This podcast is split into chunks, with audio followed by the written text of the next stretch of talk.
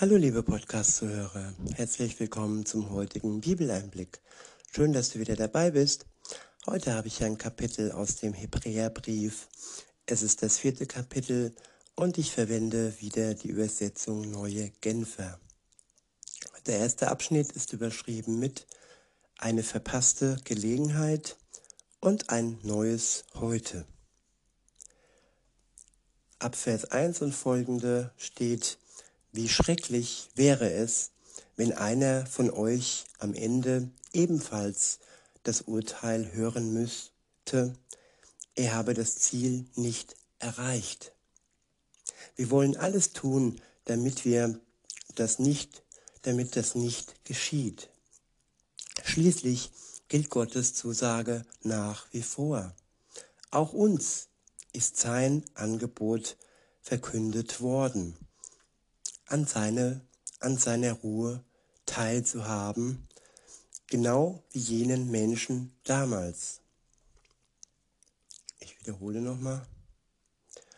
Auch uns ist sein Angebot verkündet worden, an seiner Ruhe teilzuhaben, genau wie jenen Menschen damals. Ja, die Ruhe Gottes. Es ist die größte und die wunderbarste Ruhe, die man sich vorstellen kann.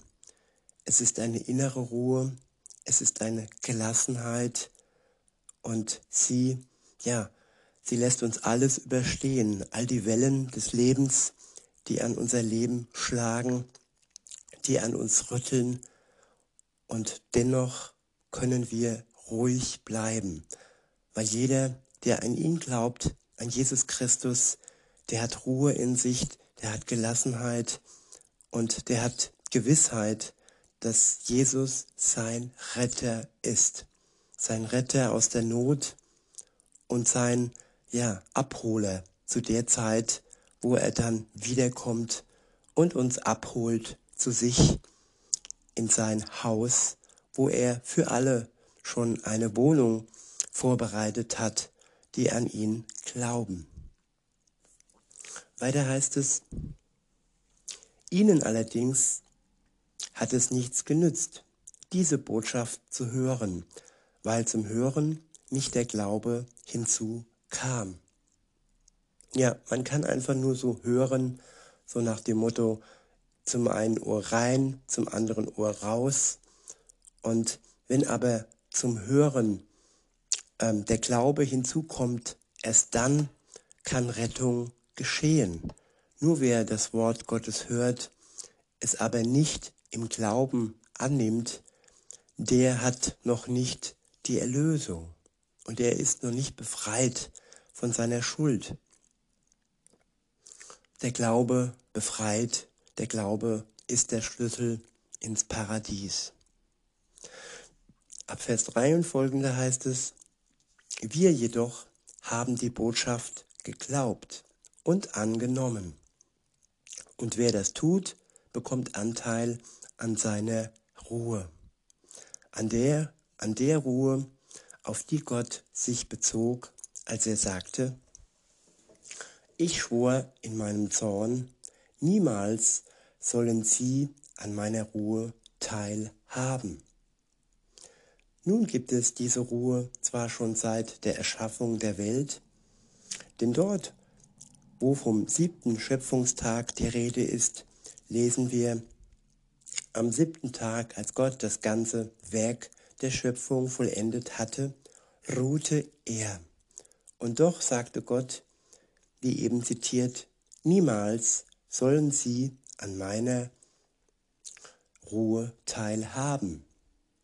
Die Erfüllung seiner Zusage, Menschen an seiner Ruhe Anteil zu geben, steht also immer noch aus. Die, denen er dieses Angebot ursprünglich machte, haben das Ziel nicht erreicht, weil sie ihm nicht gehorchten. Ja, Gott gehorchen, das ist wichtig, dass wir sein Wort hören, seine Wegweisungen ernst nehmen und im Gehorsam ihm nachfolgen. Ja, zum Ziel und zur Herrlichkeit und zur Ruhe. Es ist kein blinder Gehorsam, es ist kein Gehorsam, der, ja, wie wenn wir uns an den Teufel halten, in den Abgrund führt. Nein, es ist ein Gehorsam, der uns in die Ruhe hineinführt, der uns gelassen macht und der uns die Gewissheit durch den Glauben schenkt, dass wir durch Jesus, durch seinen Tod gerettet sind. Weiter heißt es in Vers 7 und folgende, deshalb hat Gott für eine neue Gelegenheit gesorgt. Ja, die Israeliten, das jüdische Volk, hatten Gelegenheiten. All diese Gelegenheiten sind im Alten Testament beschrieben. Und sie haben eine Gelegenheit, ein Prophet nach dem anderen äh, an sich vorbei ähm, schreiten lassen. Und Gott ist dennoch treu gewesen und Gott hat so eine neue Gelegenheit geschafft. Und diese Gelegenheit heißt Jesus Christus. Er ist der Weg zur Ruhe. Weiter heißt es, es ist dieses heute, von dem er lange nach jenem Geschehen durch David an der bereits erwähnten Stelle sagt, wenn ihr heute die Stimme Gottes hört, dann verschließt euch seinem Reden nicht. Ja, nicht auf morgen verschieben. Es gibt ja dieses Sprichwort, was du heute kannst besorgen, das verschiebe nicht auf morgen. Liebe Zuhörerin, lieber Zuhörer, wenn du heute die Stimme Gottes wahrnimmst durch sein Wort, nicht mein Wort, nicht meine Stimme, sondern ja, ich bin der, der im Dienst Gottes steht und der sein Wort weitergibt. Und dann ist es am Ende seine Stimme, die du hörst, liebe Zuhörerin, lieber Zuhörer. Und wenn du sie heute wahrnimmst und wenn dir heute klar wird, dass du Gott brauchst, dass du seine Erlösung und seine Ruhe brauchst, dann mach wirklich, ja, klar Schiff und übergebe dein Leben Jesus. Vertraue dein Leben Jesus an und nimm seine Hand und schreite mit ihm dein Leben weiter voran bis ans Ziel. Er wird dir alles geben, was du brauchst. Stärkung, Kraft, Liebe und die Ruhe, die nötig ist, um gelassen zu bleiben für all die ja, schwierigen Situationen. So, ich fahre fort ab Vers 8. Dort steht, zwar hat Joshua die Israeliten in das ihnen zugesagte Land geführt, aber an der eigentlichen Ruhe hatten sie deswegen immer noch nicht teil. Sonst hätte Gott nicht zu einem späteren Zeitpunkt noch einmal von einem heute gesprochen.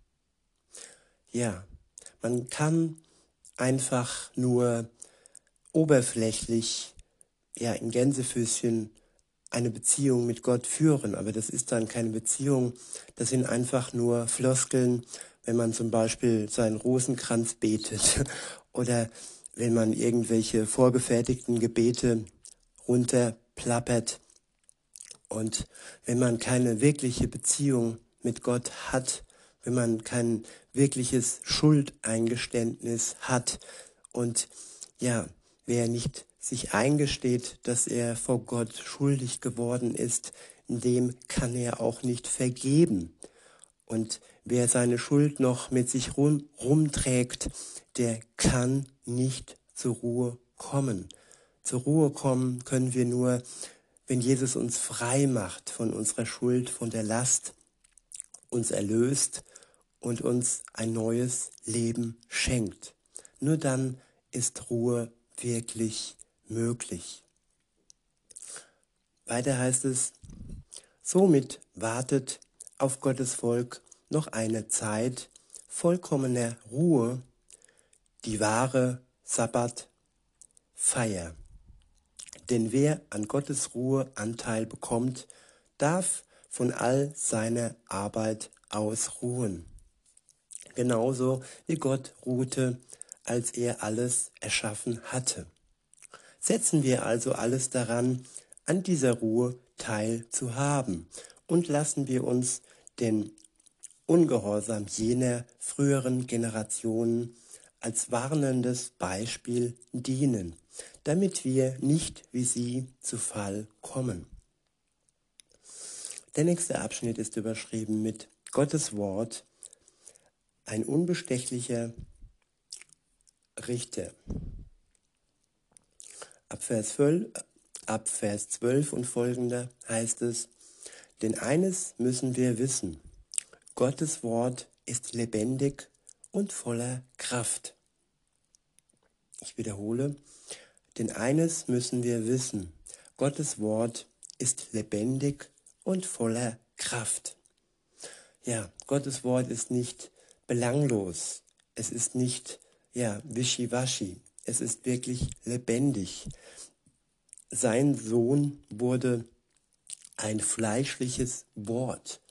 Das Wort ist lebendig geworden durch Jesus Christus. Insofern können wir sagen, dass sein Wort lebendig war und lebendig ist. Denn Jesus lebt noch und er sitzt zur Rechten seines Vaters im Himmel, bis er dann wiederkommt auf die Erde, um die Seinen, die zu ihm gehören, die eine Beziehung mit ihm haben, zu sich zu ziehen und alle anderen zu richten und Gerechtigkeit, ja, auch für die zu schaffen, die gelitten haben und die unter dieser Ungerechtigkeit in der Welt leiden. Weiter heißt es, Gottes Wort ist lebendig und voller Kraft. Das schärfste, beidseitig geschliffene Schwert ist nicht so scharf wie dieses Wort, das Seele und Geist und Mark und Bein durchdringt und sich als Richter unserer geheimsten Wünsche und Gedanken erweist. Ich wiederhole, das schärfste beidseitig geschliffene Schwert ist nicht so scharf wie dieses Wort, das Seele und Geist und Mark und Bein durchdringt und sich als Richter unserer geheimsten Wünsche und Gedanken erweist. Wie mächtig und wie stark ist dieses Wort Gottes. Wohl dem, der es als seine Lebensweisheit, als sein Leben annimmt. In Vers 13 und folgende steht, kein Geschöpf ist vor Gott verborgen. Alles liegt offen und ungeschützt vor den Augen dessen da, dem wir Rechenschaft geben müssen. Ich wiederhole, kein Geschöpf ist vor Gott verborgen. Alles liegt offen und ungeschützt vor den Augen dessen da, dem wir Rechenschaft geben müssen. Ja, der Mensch denkt manchmal, er kann sich vor Gott verstecken, er kann ein Leben führen ohne Gott aber trotzdem ist Gott nichts verborgen. Es liegt ihm alles offen. Jedes einzelne Vergehen von uns weiß er ganz genau und für jedes einzelne Vergehen müssen wir ihm Rechenschaft abgeben. Und ja, wohl dem, der einen Fürsprecher hat, und der Fürsprecher heißt Jesus Christus. Er der uns frei spricht von aller Schuld und uns all die Vergehen vergibt und uns zu reinen und neuen Menschen macht. Der nächste Abschnitt ist überschrieben mit Jesus, der große hohe Priester. Ab Vers 14 und folgende heißt es, weil wir nun aber einen großen hohen Priester haben, der den ganzen Himmel bis hin zum Thron Gottes durchschritten hat, Jesus, den Sohn Gottes, wollen wir entschlossen an unserem Bekenntnis zu ihm festhalten. Jesus ist ja nicht ein Hohepriester, der uns in unserer Schwachheit nicht verstehen könnte. Ja, Jesus versteht uns in unserer Schwachheit. Er wurde genauso wie auch wir versucht. Ganz am Anfang seines Wirkens wurde er permanent und stark vom Teufel versucht. Er bekam viele Angebote, Macht, Reichtum und alles, was man sich vorstellen kann. Aber er hat für uns stellvertretend widerstanden. So wie er widerstanden hat, so rein und so schuldlos kann kein Mensch widerstehen. Aber dadurch versteht er auch, ja, wie die Schwachheit ja entstehen kann. Er wurde nicht schwach, aber er versteht unsere Schwachheit, weil er selbst versucht wurde. Weiter heißt es, vielmehr war er genau wie wir Versuchungen aller Art ausgesetzt. Allerdings mit dem entscheidenden Unterschied, dass er ohne Sünde blieb. Wir wollen also voller Zuversicht vor den Thron Gottes, vor den Thron unseres gnädigen Gottes treten, damit er uns sein Erbarmen schenkt und uns seine Gnade erfahren lässt und wir zur rechten Zeit die Hilfe bekommen, die wir brauchen. Ich wiederhole Vers 16. Wir wollen also voller Zuversicht vor den Thron unseres gnädigen Gottes treten, damit er uns sein Erbarmen schenkt und uns seine Gnade erfahren lässt und wir zur rechten Zeit die Hilfe bekommen, die wir brauchen. Ja, wir können voller Zuversicht vor den Thron Gottes treten. Er schenkt uns Erbarmen und er schenkt uns seine Gnade. Und wenn wir dann erlöst sind, frei sind, dann werden wir unser Leben mit seiner Hilfe, die wir bekommen, zu der Zeit, wo wir sie brauchen. Ja, er rüstet uns aus und er hilft uns in unserem Leben. Und ist das nicht ein wunderbarer Gott, der erlöst und der ausrüstet mit allem, was nötig ist, um ans Ziel zu kommen. In diesem Sinne wünsche ich euch noch einen schönen Tag und sage bis denne.